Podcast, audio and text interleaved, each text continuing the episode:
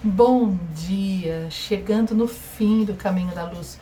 Hoje é o décimo nono dia do caminho. Ontem eu pedi que você descobrisse e tomasse consciência das suas qualidades. Hoje eu peço que você faça o mesmo, só que com o outro.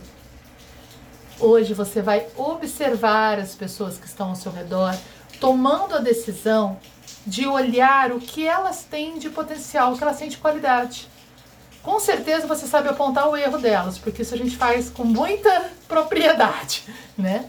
Mas hoje o nosso desafio é enxergar só a qualidade. Então, cada vez que o teu celular despertar, hoje você vai fazer uma listinha.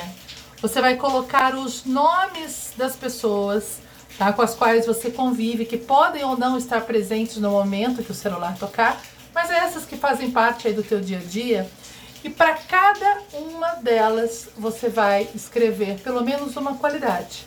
Então você vai escolher três pessoas a cada toque de celular e para cada uma dessas três pessoas o mínimo uma qualidade. Então eu posso tocou o celular eu vou colocar lá, por exemplo, é, João é gentil, Mariana é inteligente, Carlos é generoso, tá?